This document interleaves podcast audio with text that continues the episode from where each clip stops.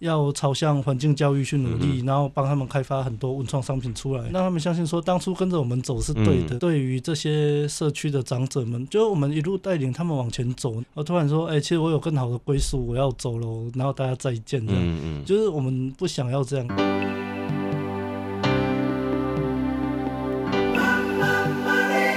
欢迎收听《南方生活》。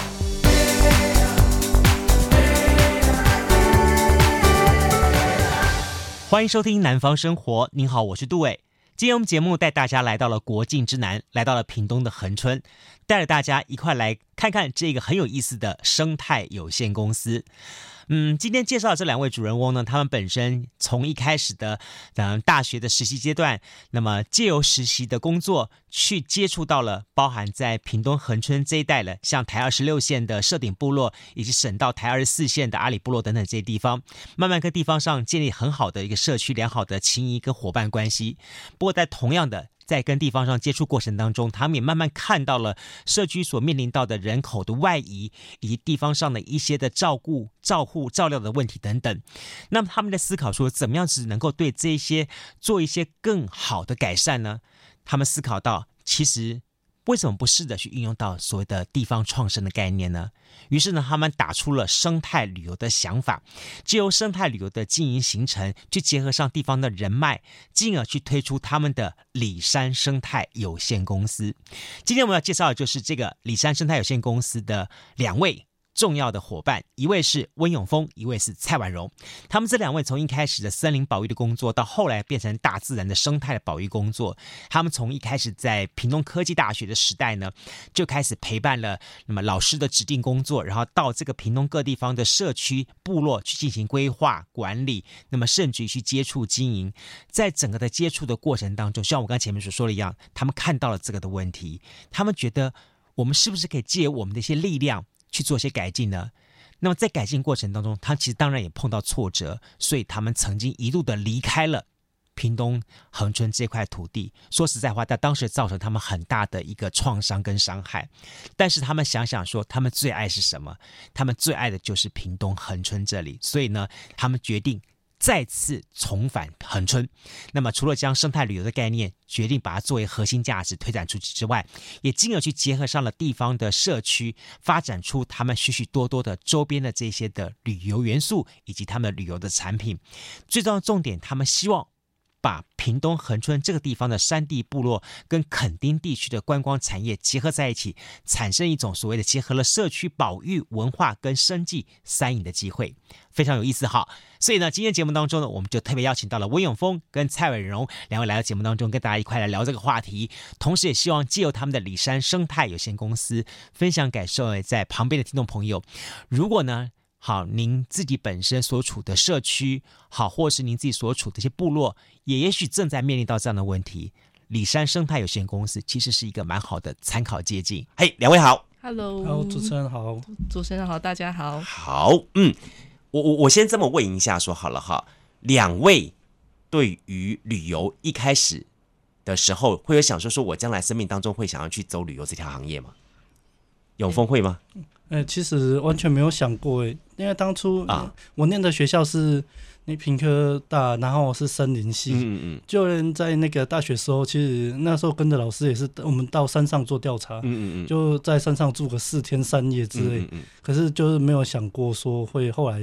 在恒春半岛做旅游这件事情。嗯、我相信大概呃做做森林的，大概会想到说说可能从事到最后从事于公职，或者是从事于。呃，某个程度的在一大片山林的调查什么之类的，可能走向这头比较多，对不对？嗯，好，诶，会走向旅游这条路线，大部分都是想什么观光系啦、旅游系啦、餐饮系啦这种东西哈。但是因为现在感觉好像大家已经开始跨界了，那么因为跨界的因素，所以它带来更丰富的变化性的内容。我我，所以我们才今天看到了我们的这个好里山生态。有限公司，我觉得很特别。这名字谁取的？婉蓉取的吗？诶、欸，不是，这其实是我们的指导老师。那个时候就，诶、欸，因为李三，诶、欸，里山的话其实是来自于日文的 “satoyama” 嘛，它是李三倡议的意思。没错。那那个时候就是，呃，我们就是想要要做到像是有点，呃，让人人跟环境共存，就是这样一个和谐的状态，就是达到李三的状态，所以那个时候就取起了这个名字。对，我记得我曾经看过一支有关于讲述里山概念的影片。好，他有讲台湾择定了三个地方来作为里山的概念。第一个东西在新北市，以前的新北市，好，新北市这个地方，然后好好像是在靠近金山那一带。一个是高雄的这个美浓，另外一个东西是在呃花莲这个地方，都有人在用这样里山的概念在做，好，做一个村落的改造跟改进的工作。但是呢，慢慢慢慢的，在我记得在当时呢，大家是强调一个概念，是一种因为生态那么带来的。我因为我们现在因为过多的使用农药啦什么的这些东西，然后对于整个的生态环境的改变，于是有些年轻人他们愿意回到乡村乡落，那么开始用这样的一个新的概念方法去重新去营造一个村落，把大家的人重新再找回来这样的方法。但似乎跟你们现在所从事的东西又有点不太一样，对不对？你们现在从事都好像又好像是好像是那个 Plus 又在升级版的感觉，就是它不只是单纯的把大家找回来，然后做一些呃农村的改造的概念东西，他在做，希望做一些更多的事情，是不是？永峰这里跟大家来说明一下好了。嗯，其实我们本身回到我们最开始，嗯，去协助这些社区，我们是希望它发展是生态旅游，嗯嗯嗯，对，然后就是要保护，就是要兼顾到在地的保育啊，还有那种在地居民的生计，嗯，那其实，所以我们一开始就是以就是辅导社顶部落的生态旅游为我们最一开始就是进到在民国九十五年进到社区这样，所以一开始是辅导社区开始。对，就从辅导社区。那其实那时候最主要就是比较着重在于社区营造的部分，所以就是要怎样把完全就是不想理你的居民，然后好好跟他们沟通，跟他们聊天，到他们认同你们的想法跟做法，然后愿意变成我们的解说员。因为他们到现在，他们从九十五年一路到现在，他们都一直维持着他们就是无偿的巡守，去保护他们的生态环境。OK，对。民国九十五年，今年是一百零六年，差不多有将近十年，以十年十一年的时间了。对，差不多十年。是在十年十一年前，当初你们还是学生的身份的时候，进到这个社区的时候，你看到什么？然后当时给你的震撼跟感觉是什么呢？你还记得吗？如果说真的要说比较震撼跟感觉，其实我觉得，其实当时。普遍的人都还不认同的时候，然后就有人愿意出来，就就是也是因为这些老人家们他们给我们的感动，所以让我们可以一路撑这么久。嗯，因为总是会有认同你的人跟不认同你们的人，即使你觉得你在做的事情是一个对的事情，而且是对在地有帮助，嗯，可是还是会有很多人的不认同，然后会有一些当然争执也一定会有。嗯，然后好怎么好好的跟他们沟通，然后听到在地人从就是不理我们变成就也会帮我们讲话，然后也会一起努力说服他们的居民。嗯哼，然后到现在就是一路走来是个很漫长的一条路了，但是每次感受到居民的成长都是让人家很感动的。嗯哼，第一个社区是？就最一开始是社顶部落，社顶部落。对。社顶给我们概念的印象是，它是在垦丁国家公园里面。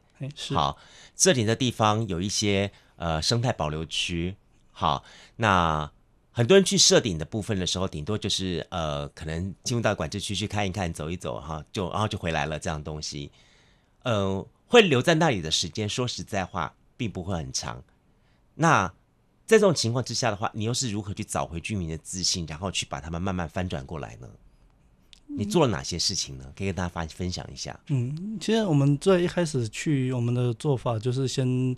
就是跟全部的居民先拜访过一次，嗯、然后让他们知道说我们接下来想做的事情。嗯，然后有了一部分认同的或者是观望的人，在我们开会的时候，他们就会靠过来，就看一看我们到底想要干嘛。嗯，怎么会一群人就一天到晚跑来我们这边？嗯哼，然后。他们一开始其实都还蛮生涩的，很多人在私底下都会讲的超大声的啊，黑的安诺安诺。可是等到他们就跟他们说，一开始要有客人哦，你们要要抱着那种要上战场的心理的时候，他就会大家会开始推脱啊，我们在里叫那个就叫谁去叫谁去。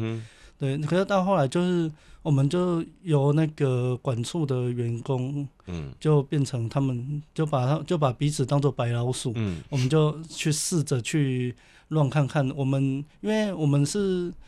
就是以我们调查的资源，我们得到的资源，我们去排出来的路线。嗯、那真正实际在带客人的时候，有有没有我们想的那么的顺利？嗯，所以每次只要有带团的时候，就是。学生都跟在后面，嗯，然后每次带完客人回到办公室，就是马上开检讨会，嗯，你因为我们一开始那是谁带？老师带？就老师跟学生一起，对对对，嗯、我们就会去说，哎、欸，那个在哪部分你这样解说不太正确，嗯、那下次应该要怎样去跟客人应对这样，嗯、然后就透过这样的过程中去。让他们开始习惯说：“哎、欸，其实解说没有那么难。嗯，我只要把我知道的知识，然后我在地的文化经验分享给大家。”嗯，对。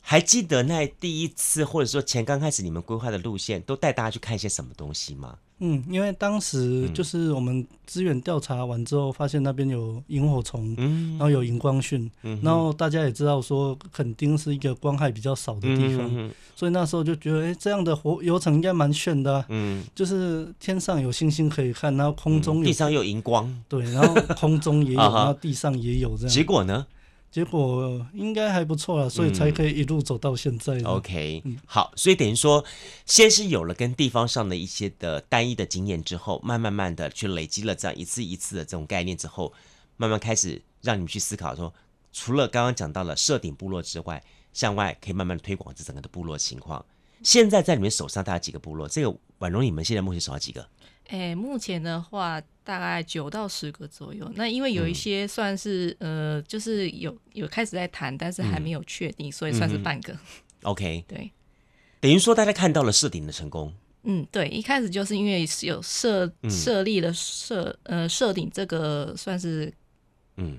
一个成功的典范，一个成功的典范，所以有些人社区说，哦，其实我们也想要把，我也想来做做看，对，也想要做做看，然后也想要来保存自己的文化，甚至把文化推展出去，这样子。我这点我要问一下婉容哈，就说你自己做企划的嘛，对不对哈？呃，我我看了很多大家对于操作所谓的乡村部落或社区再造的方法，思维都很很很简单的模式，说 OK，我找了大家把它聊一聊之后，找出这些地方的特色，然后呢，第一个东西我彩绘。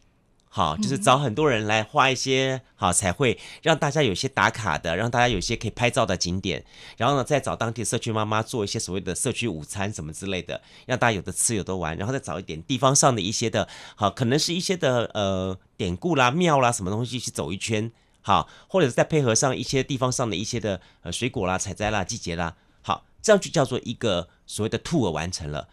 嗯，你们的看法呢？你们说实在已经很专业了。你们看这当中。有存在些什么样的危机呢？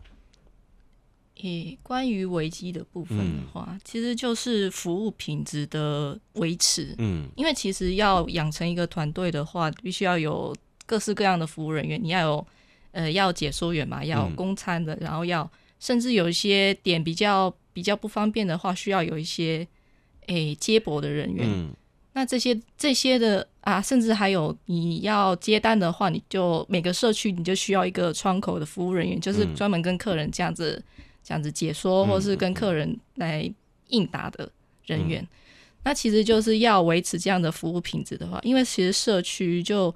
呃社区团队有时候会变动，嗯，那也因为我们配合的社区也算是在比较嗯。乡镇的地方，所以他们其实一开始都没有这样子，嗯、有些都没有这样子的经验，所以必须要再把要把他们这样子的服务品质养起来。那其实，诶、欸，这方面的话，永丰的话，它有一些现场的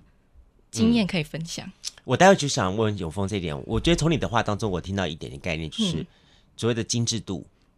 对，精致度，精致度的问题，就是说，嗯、其实。呃，很多人都认为说，我们去乡村或者是或者是这种社区部落去操作这种所谓的 tour 行程的话，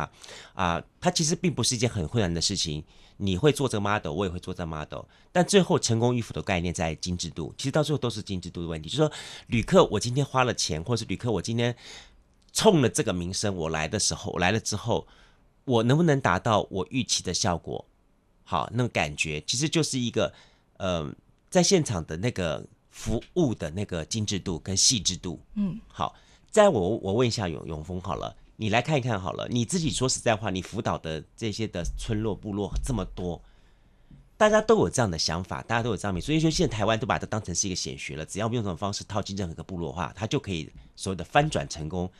是不是这么容易呢？其实我们在如如果说以我们的社区来说，嗯、其实在一开始真的还蛮难的啦。嗯，因为其实很多时候真的没有那么简单。嗯、像我光是为了那个，我有一个活动，那我光是为了早餐。嗯要供餐什么给游客，嗯、我跟同事都讨论到吵起来了，嗯、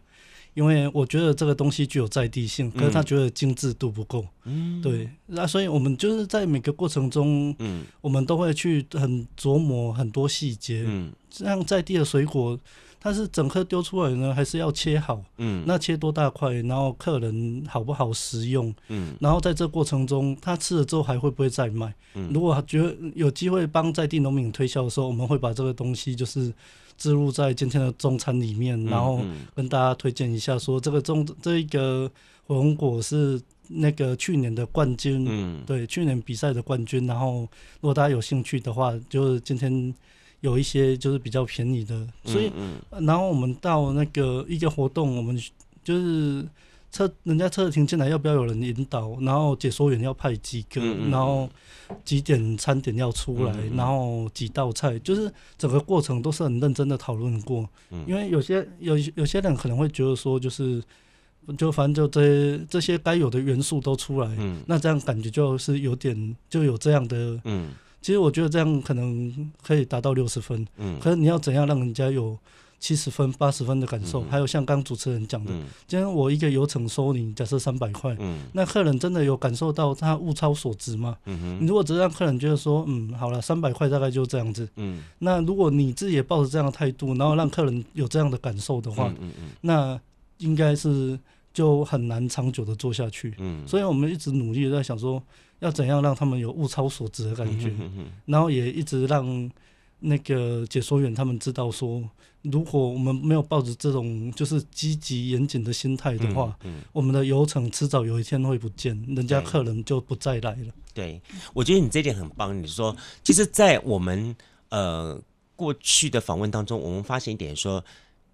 现在这个 tour 的概念东西，可以用各种的角度去切入，从农业的角度。从观光旅游角度，从美食的角度，从文化的角度，好，甚至于从生态的角度，都各种保不同东西去切入。尤其是现在，呃，我们一直鼓励大家所谓的一个，大家有机会的话，尽量往乡村、往村落或者是社区去走这样东西。有很多一些年轻人，大家从他自己的角度去想说，诶，我看到别人这么多人成功，那我在的这一条街，我在的这个部落，或我在的这个村落。是不是也可以有借一些可以机会可以翻转过来？就大家在这个处理的过程当中，就会一有产生一点小小的迷思，就说说，哎，大家只要做到做到做到什么东西，我只要把这些条件都都备齐了，我就具备了所谓的一个 business model 出来了。我只要套用这个 business model，我就可以这么照做了。其实这里面还有很多的眉眉嘎嘎东西。刚才哎婉容也说到一些好精致度、细致度的东西，好。每个每个怎么去衔接的部分，我觉得其实永丰也点到一点很重要的重点是，他这个本身有没有真正他自己的一个所谓的文化的东西，或者他自己本身发自内心的一些底蕴的东西出来。就说如果如果说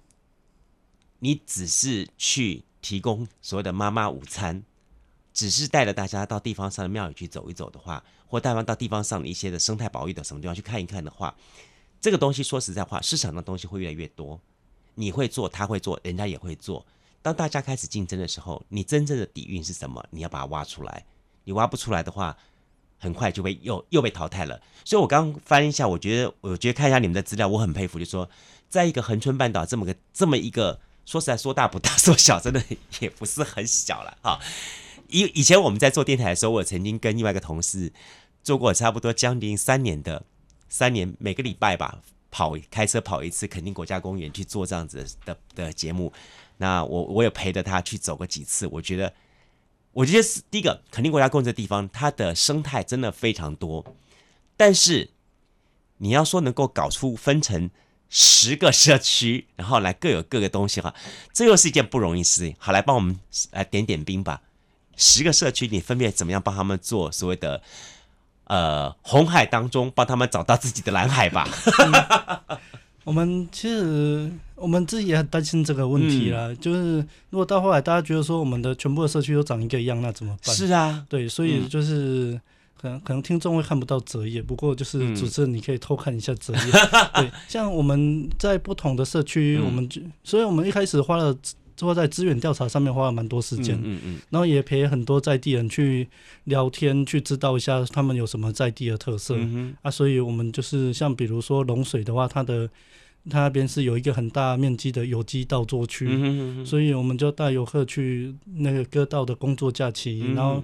因为我们就想把它打造成农村的特色，所以它就也有那个这安菇柜，嗯、然后它旁边的，因为它是有机，它是有机的稻田，嗯、它旁边的溪流里面它也塞蒙啦，嗯，对，那它就变成我们的主力，我们的主要的主推的商品，嗯、啊，然后像港口，港口它就很特别，它又像渔村又像农村，嗯，因为它那边有人在捕鱼，嗯、因为它在靠近加热水那边，嗯、所以我有办了一个活动，就是。嗯。在他们捕飞鱼的季节的时候，你可以到港口，然后你可以亲手去处理渔获。那里有飞鱼哦？那里有飞鱼哦。对，我以为蓝鱼才有。嗯，对，你就可以，你就可以跟着港口村长处理飞鱼。他处理飞鱼。因为已经处理了十几年，所以那种技术就是已经变成是一种艺术了。对对，就他五刀就可以解决掉一只飞鱼，然后把它片好。哦，啊，所以就我们就发现，哎，这个还蛮有蛮有特色。你这一点我也我我也很有感觉。有一次我请了台湾的削凤梨的人到飞到到香港去表演削凤梨给他们看，他们简直是吓呆了，说有人这么厉害，这么削凤啊！我们说啊，台湾的每个菜市场都是这么削的。嗯，就就是一个，其实这就是一种因为岁月累积的一种记忆啊。对对。对对，所以他们就是已经变成是一种艺术，可以拿出来表演。嗯嗯，嗯嗯，所以，然后像那个像港口这边在东海岸，嗯，那在其实在今年的那个十二月三十一号，我有帮帮、嗯、他们办一个迎曙光的活动，哎、嗯欸，在一月一号。一月一号有迎曙光，嗯，然后像去年我们另外一个社区后湾社区，嗯，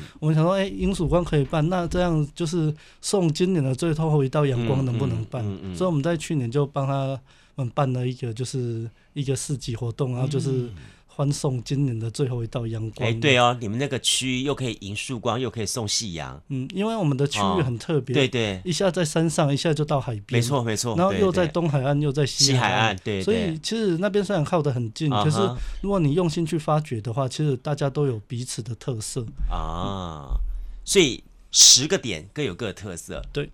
哎，我发觉一点，我我我这么有一句话哈，我不晓得是不是能符合你你操作他们的东西，就是。我的生活就是你远道而来的风景，嗯，好，真的是这种感觉。就是说，虽然这东西都是每一个人的日常生活，很日常、很平常的东西，但是呢，对这些朋友们来说，这些旅客来说，我远道而来要看的，就是你的日常生活。对，它本来就是一个让会吸引我来的东西，只是我过去我不知道，也因为有你们这样的操作之后。大家可以以后知道说，说我到了垦丁，不用只是跑到南湾、跑到小湾、跑到哪里去，其实还有很多东西可以去看。是，其实这部分也是我一直在，嗯、当我在洗脑在地居民的时候，又、嗯、就是也很常跟他们讲的。嗯，对你来说习以为常的东西，只要我没接触过，嗯、那对我来说就是一个人生新体验。嗯，所以后来他们觉得，为什么这安菇贵可以推？嗯、为什么那个做豆腐就是？在有黑豆的地方就做黑豆豆腐、嗯嗯、啊，然后在后湾它靠近海边，我们就推盐卤豆腐，嗯、因为这些都是他们在地、他们传统的文化息息相关的，嗯、所以我们在操作的时候也是有一个重点，就是去挖掘他们在地的文化。嗯、那他们也觉得说，其实对他们来说也是一个很重要的文化传承。嗯，因为以前就是做来自己吃一吃，那现在在。自己操作的过程中，然后又可以传承给下一代，然后又又可以从中获得一些收益，那他们就是会觉得说，哦，其实就是他们的自自自信心就会这样找回来了。他们觉得说，哎，其实原来我那么厉害，我想不到说我那个甲嘎六七早晚，还可以带着这么多人来，就是变成说大家的老师。嗯，对。我我觉得大家一开始看到永丰的话，会马上一定会相信他，因为永丰看起来非常老实。好，就看起来真的就是哈，就是嗯，这个人我可以相信他。然后果然，你看现在有这么大一个规模了。提到李山哈，其实台湾这些年非常非常熟悉，大家对李山文化的再造，甚至对李山的这样的精神的去实践哈。那么在很多的部落、很多村落当中，大家都一直觉得啊，它是一件很对的事情。可是呢，呃，从里山的概念一直发发发发展到现在，它必须有些经历过市场化的一个考验。为什么那么说？就说，呃。我们确实在实践里山精神，我们可以把我们的村落、把我们的生遭周遭环境在做的事情重新打造。但是呢，最终的目的，它还是必须要让人能够去了解，让人去接受，让人愿意为他去做些事情。当然了，既然谈到人最最现实的问题，就是。口袋的钱愿意为他掏出来，对啊，你要说叫人为他去按个赞，那个都还 OK 了哈，人拍拍手鼓励啊，写个文章那都还好。但我觉得其实人是最现实的，就是我愿不愿意从口袋掏钱去花钱去为他付出。如果我愿意的话，就代表我才是真的打自心里面都我认为他是有价值的。不然的话，说实在，大家都只是口惠，好口惠的东西。所以我觉得你们会成立李山生态有限公司是一件很不容很不容易的事情。从一开始你们几个年，一个一开始五个嘛哈，几个年轻人。一开一开始成立的时候就那个七个，其实只有三个，只有三个，对，都是你们屏科大的同学。对，一开始就是这样子，就一个学长，然后两个我的同学。啊哈哈，所以一开始最早是谁说要成立公司的？应该是在老师的啊。期盼之下，老师有没有下来？自己跳下来呀？哈，有老师，老师自己有跳下来哈。老师自己都很用力的冲在前面，然后叫后面要跟上，要跟上。哦，这样子啊。对，OK，好，所以老师带着大家来成立这个公司，来决定这么操作这样东西。好，但是我我我讲的是说，刚开始我们在做社区营造，那是一种学校的。工作、功课也好，工作也好，或者是说一种一种对这里小小使命感也好，那那样子的操作情况下是这样子。但后来成立一个公司，公司毕竟跟我们之前的情况是不一样的了。之前我们曾经访问过一个，也是类似这样，像你们这样操作的好的的一群年轻人，但是他们最大的不同点是，他们即便是成立公司之后，他们还是在拿政府的预算。就由政府的预算支持他这家公司，然后呢，他去推出一次又一个一个不同套装行程。那服务 service 的对象呢，也还是以好这些教育体系内的一些老师们，或者是怎么样之类作为服务对象。他并没有真正走入到市场上去接受市场上很严格的考验。好，OK，你们的里山有限公司似乎走的就是一个是准备要迎接市场上考验的东西。是因为其实，在一开始成立的时候，也其实跟很多公司应该都会遇到同样的问题，嗯、就是那个资金不够啊，嗯、薪水发不出啊。嗯，然后其实那时候我知道，那个老板私底下都有那个。老板是哪一个？老板是那位学长还是老师？老板是林志远，就是我的同学。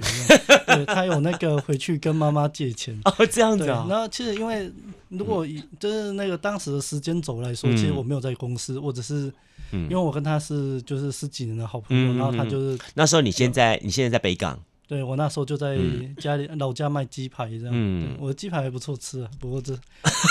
然后后来就是因为他就是因为事情越做越多，然后社区越来越多啊，啊。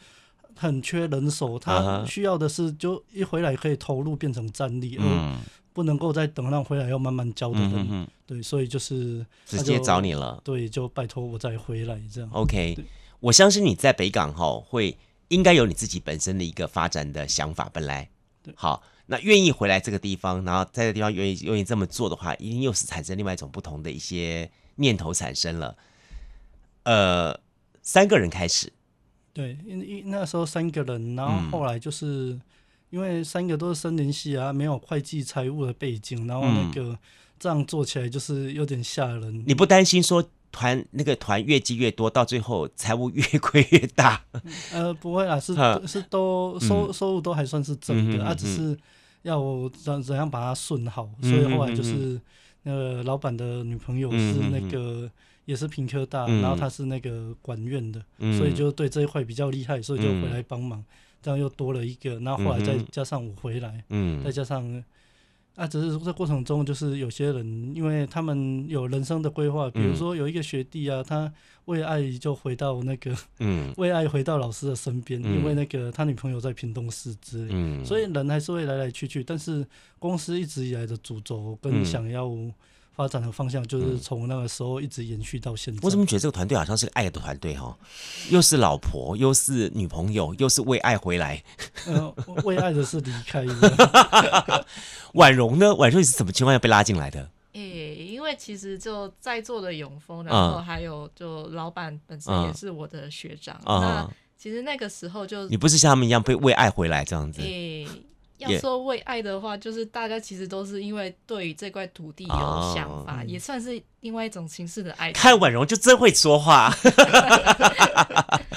就是花小爱为大爱这样感觉哈。对，OK，对土地有有一点有那个情感在，所以才会想要继续留在这边。嗯哼，OK，刚回来说你们自己的家本身家里没有没有没有一些意见，说说你你似乎在准备投入一个未知的领域。你为什么不就现在的东西好好的走下去呢？会不会有这样的声音出来？嗯，是一定会有。嗯、可是就，嗯，我都三十岁了耶，嗯，所以我可以为我的人生做决定。嗯嗯嗯。所以我就觉得那时候，因为我觉得如果真的能够能够回到这个地方，然后真的能够帮助到在地，嗯嗯嗯。因为我这就当时要决定回来之前，其实还蛮煎熬的啦，嗯、因为知道这是一条回来是一条很难走的路。嗯嗯嗯。因为，因为说实在话，就是说你们做的东西我很认同，但相对一点是说，你们似乎也正在面临到一些的，呃，其他的一些同同应该说同性质产产品的竞争。好，你这么说好了，包含了那一些的各个的社区发展协会自己也在做类似的产品的东西，那甚至于说旅行社他们也在不时的去开始向这方面来靠拢。然后甚至于说，OK，最好的是旅行社最喜欢就是你们把行程出来之后，我们照这样方式直接 copy 过来，好，或者是直接跟你们谈，但是到最后免不了又是一招，就是以价取胜，就是我跟你谈，你告诉我三百块钱一个人，然后我跟他谈，哦，我一开始我一可以我可以供应你三百个名额，好，三百个量，但是呢，我一个人头我只能给你一百五十块钱，你要不要？你不知道你不知道你不跟我合作嘛？好，我再找别人合作，反正别人会做，会有很多很多巴拉巴拉这种东西出现。当这些东西出来的时候，你们怎么怎么去面对，怎么去处理呢？嗯，像遇到这一种问题，嗯、我们为了要嗯。维护我们的品质，嗯，所以其实这种拒绝。就直接拒绝掉，嗯，因为我们不是做单纯的游程，嗯、对我们来说，我们的游程的支出是在地的收入，嗯，然后我们的盈余会变成在地的福利，嗯，那如果这个时候把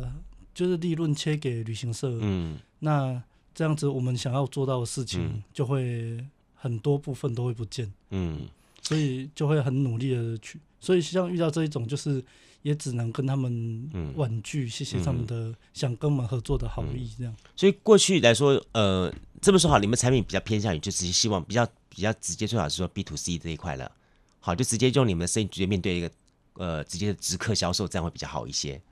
啊，一方面大家也比较能够认同你们的一些想法概念，然后也能够去做这些事情，这样的东西不会像说说，呃，一些如果是说有些代理或者是什么之类的话，他们在操作过程当中免不了东西，到最后就是成本的问题，然后反而去影响到你们本身想诉求的一些品质的问题，这样子。嗯，OK，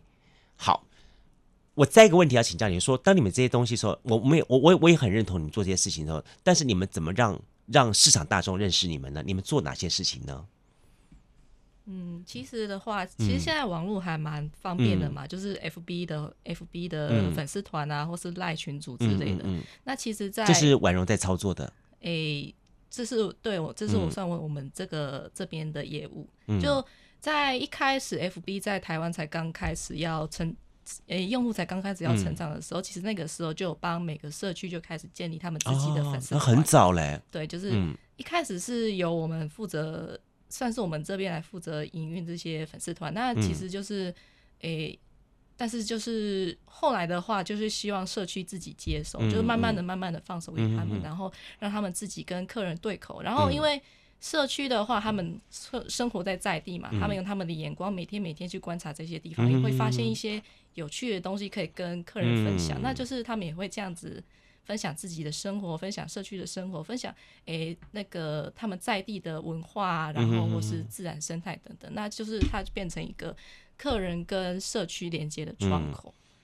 所以，社群媒体其实，在你们这这些的操作过程当中，扮演非常重要的角色。嗯，对，在在之前的话，就是，嗯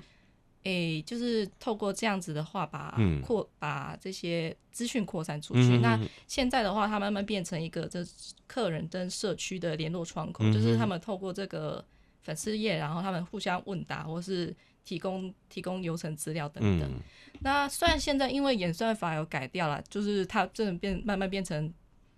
变成窗口的功能，是要再找新的，好难哦。对啊，对啊，再找新的那个宣传方式。所以我们现在还在思考说有没有什么其他的方式可以让大家更认识我们。啊哈，新像新的那些，比方说 social media，比方说像那个 IG 啦，或者是 Line 这些群组部分来说，你们也会去 training 他们去使用吗？嗯，对，就是 Line 群组的话就。赖群组的话，其实我们内部用的比较多，就是内部跟社区沟通啊，社区之间中华电信的电话费用都不用了，越来越少了，大家都赖群组了。对，这样一方面也减少社区的支出啦，但一方面就是有这么方便的工具的话，我们可以很快速的交流这样子。嗯、那像是其实我们还有像赖的话，其实还有赖 at 功能。赖 at 对对赖 at 的话也算是一种推广条件，嗯、但就。比较麻，诶、欸，其实这些社群网站困难的不是操作，而是教会社区怎么操作。嗯、因为其实社区有很多都是。年纪偏大，或是对，对，就是或是他们比较不习惯三 C，嗯、这个时候就是要慢慢的手把手把他们教起来。嗯、对，下面滴咪哇哇来滴被冲冲下。他他们教起来之后，他们就用很很，很高兴哈，很开心，然后整天用呃整天赖你那个长辈图哈。对，然后还会分跟你分享他的生活，有的没有的。对对对，我就觉得我每天早上会可以收到十几封长辈图是一件恐怖的事。好，其实除此之外，我还有一个重点说哈，我这里要请教一下永丰来谈。一下说好了，呃，其实让这些长辈他们学会这些操作的部分，当然解释在你们的一个一个工作的范围之内。但更重要的重点是，你们你们毕竟你们站的位置是一个辅导的角色，这是我要问，我要我我比较好奇的，你们现在等于说之前的站位置可能是一个辅导者的这角色这样东西，但现在站的位置是一个辅导者角色呢，还是说，其实在某个程度你们是一个？呃，旅游开发者或者是一个什么样的角色来在在在做这个定位呢？目前其实就是都有，都有，因为很难身份很难去切割开。嗯嗯嗯、然后当社区需要我们的时候，我们就很认真的帮助他们。嗯，那我们觉得他们需要什么资源呢？我们就会导入什么资源去协助。嗯嗯，在地啊，然后自己就是在想办法。嗯，就是像比如说今年。因为老板也在不断的尝试，说让这个团队的，其实主要是收入更稳定。嗯，像比如说今年我被丢去种黑豆，嗯嗯，对，就被就被他就跟我说，哎，所以你们开始多角化经营了。嗯，其实就是一直有在试着想各样的方案，然后包含还有像今年本来有想过就是去，呃，因为有认识那种养蜜蜂的人，本来有想说这方面的事啊，可是后来。就是人手太少，就没办法做这么多。你们这听好辛苦哦，什么东西都要学着做。我以为刚开始都说只是开始辅导，然后之后呢，OK，他可能辅导当中去开始就接触到好有关于 tour 旅游经营这一块的东西，要大家去开发这东西。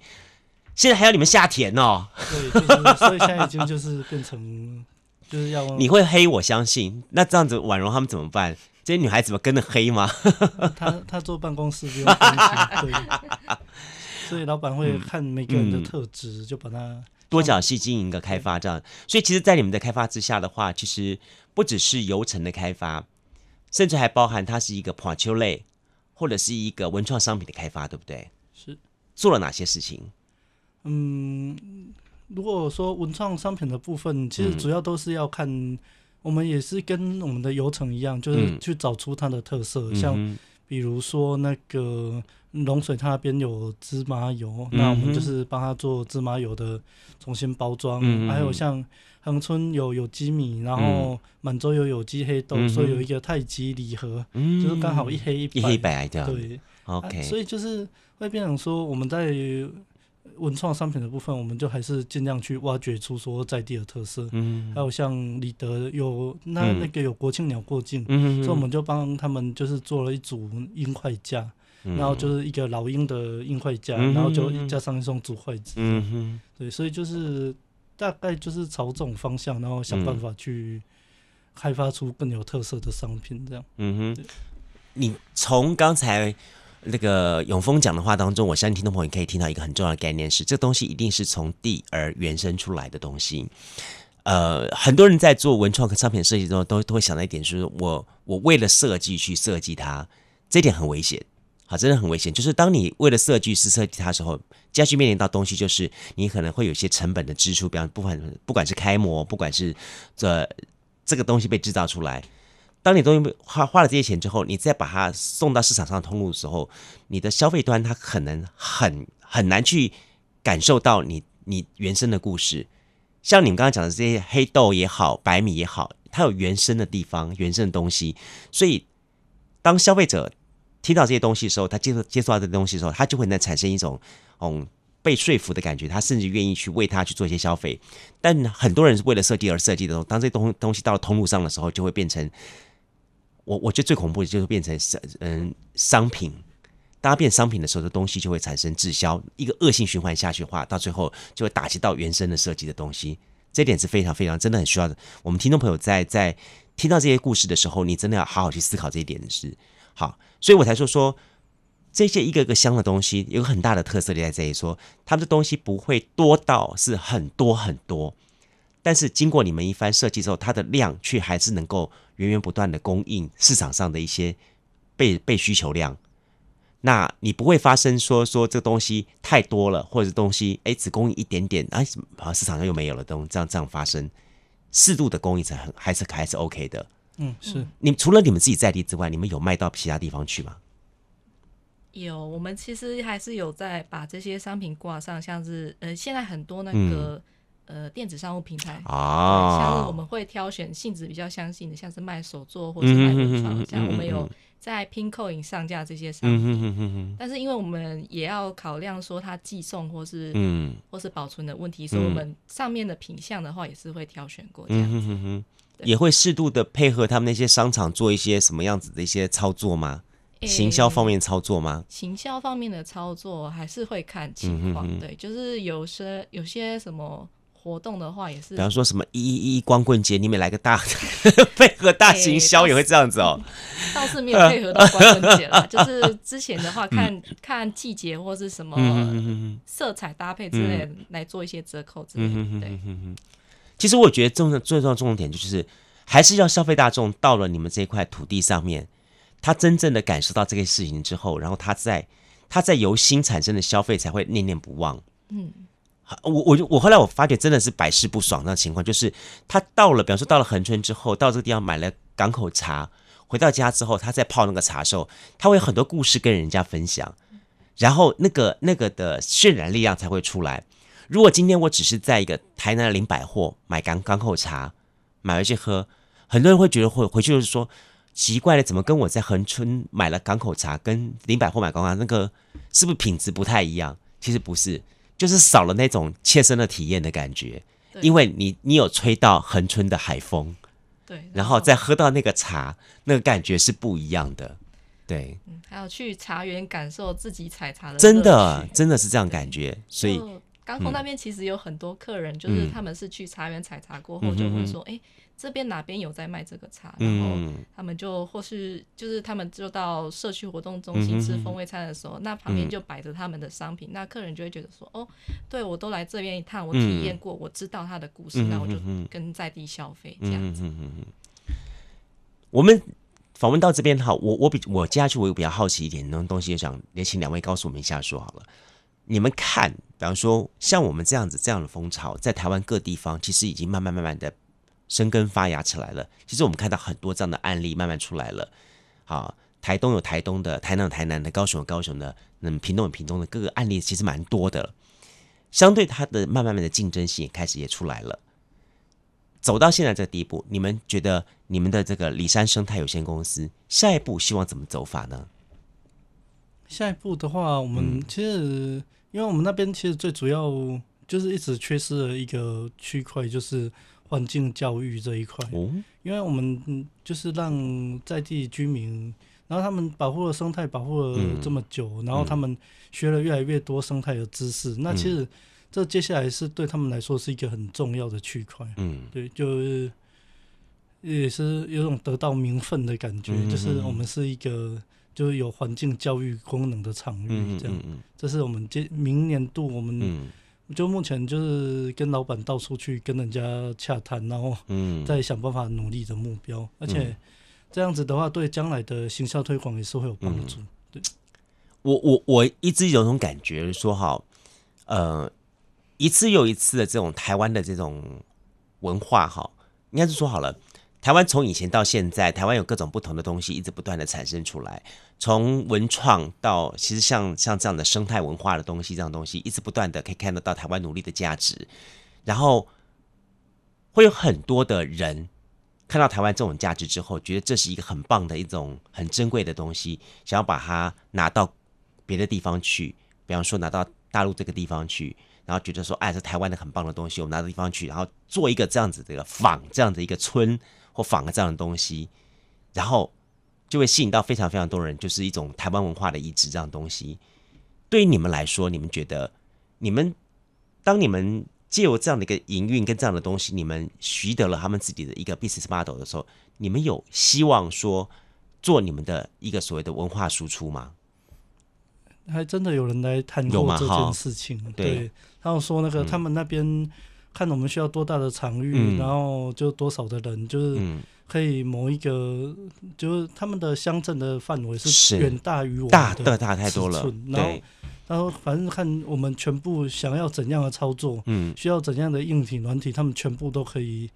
提供。然后就是看我们的团队要不要过去。之前还就真的有人来谈过，你们去了吗？嗯，因为不去的原因是什么？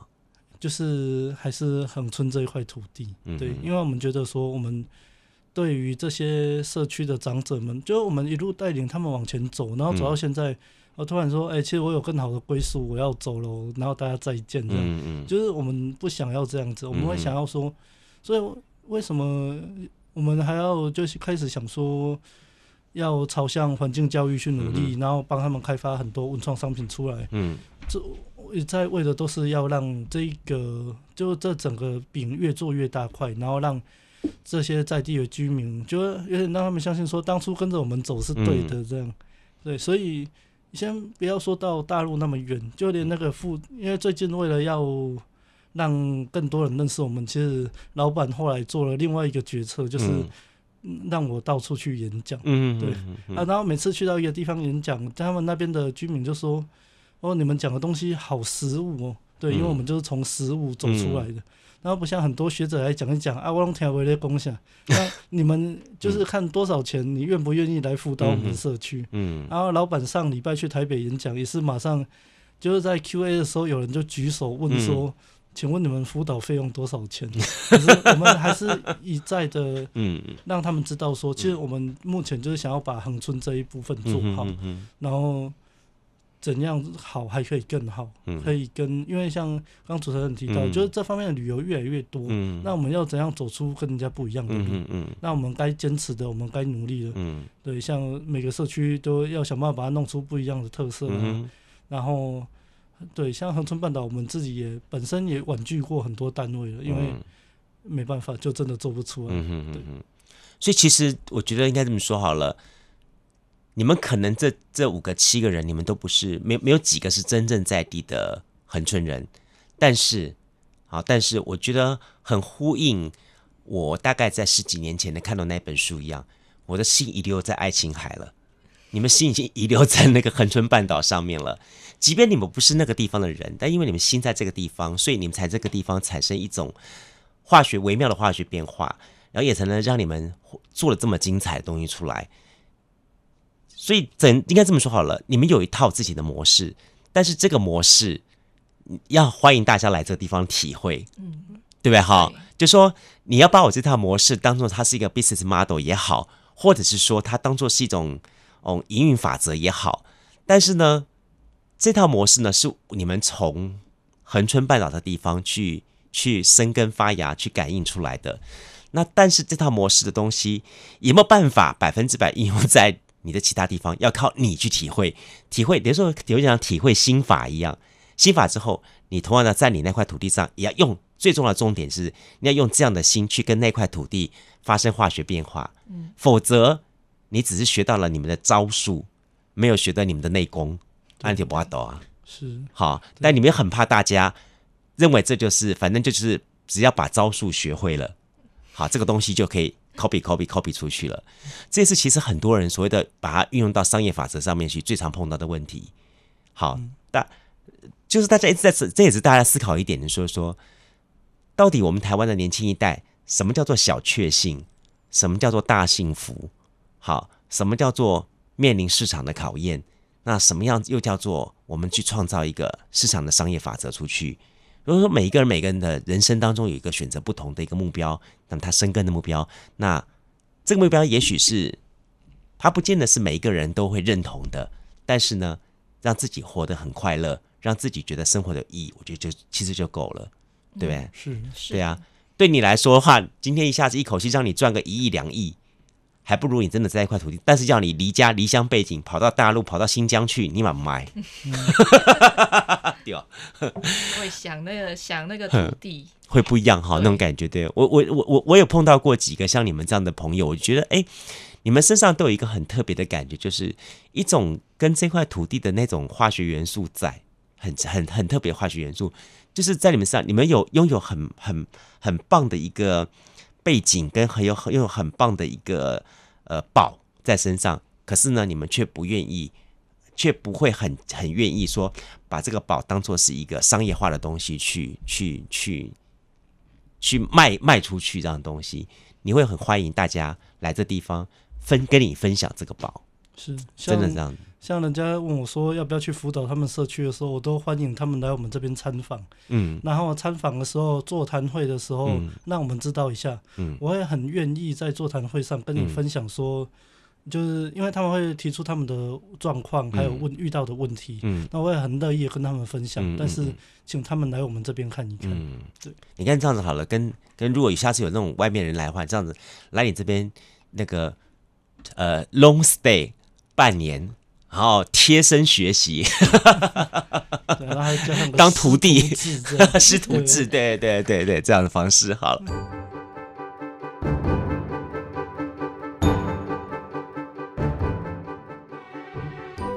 好，听完了今天南方生活之后，是不是对于生态保育旅游多了一些不同的想法跟认识呢？嗯，里山这两个字，其实在专业的术语当中有它的解说意义。呃，但是呢，借由好里山的概念呢，我们也确实看到了好这样一个风潮从日本发展到了台湾，而也确实对于很多的台湾的一些偏乡或者是一些山地或一些部落产生一些蛮好的一些的回溯作用。呃，但是，但于我们就所所介绍的这个里山生态好有限公司，好，来自于屏东恒春这样一个公司，嗯，借由他们的生态旅游，带着大家去体验一些山地部落或森林的深度旅游，我觉得这是一个非常好的一种教育，跟非常好的一种社区自我经营的机会。那么，最终重点是，也让地方上的人去更加珍惜我们所拥有这一份的大自然资源。也同时让在另一方面，我们的外来者更进一步去重视，也去尊重这块土地上面所得者一草一木。嗯，我觉得非常非常的让我觉得感动。今天节目当中，我们邀请到了温永峰跟蔡婉蓉这两位呢，那么让大家去了解到了，呃，在屏东恒春有这样的一群人正在做一个这样的生这样的事情。其实这也正是我们南方生活的一个目的。嗯，我在节目当中也不断的呃上山下海，那么甚至呃不敢了，不敢说上山下，就说我们也到了各个地方去，把这样子的一些的朋友们的声音给找找来，然后在节目当中去呈现给大家。我们一直很希望去呈现一个很重要的要素，就是南方生活它所代表的南方人生活的意义。呃，借由我们的南方生活节目，把南方人他们对于好。生活的一些定义跟想法，以及我们在这块土地上的一些的努力，去呈现给大家。希望呢，你也能够加入到我们南方生活的行列当中来。好，对于我们今天介绍的里山生态公司，嗯，你是不是也想有机会去跟他们联系呢？好，那除此之外，如果好在你的周边也有一些这样子一些奋斗努力的故事的话，也欢迎大家有机会来跟我们分享。那么甚至于好，那么。你自己本身也就是这样的对象的话，我也非常欢迎你来到我们的南方生活，声是声音的声，我们的脸书粉丝团，帮我们留个言，好，来跟我们告诉我们你的故事。我希望我有机会能够访问到你。那么当然，如果呃更期待听众朋友有机会的话呢，可以在我们的这个 podcast 上面，好，我们做一些五颗星的安赞。说实在话了哈，那么甚至于你能够订阅我们，成我们的粉丝团。那么因为。好，有你的支持跟鼓励，才会让我们知道说我们所做的事情是件有价值、有意义的事情，也还让我们的团队也愿意为这个事情所坚守的南方生活的一个目标而努力继续走下去。非常期待大家有机会到我们脸书粉丝团或者是我们的 IG 来找到我们。再次强调，南方生活，声是声音的声，留私讯给我们，或者是留言给我们，或者是给我们任何一个按赞鼓励都可以。再次感谢大家，谢谢你的收听。我们期待下一次节目当中，杜伟再跟大家介绍更多的趣味故事跟您分享。下次见，拜拜。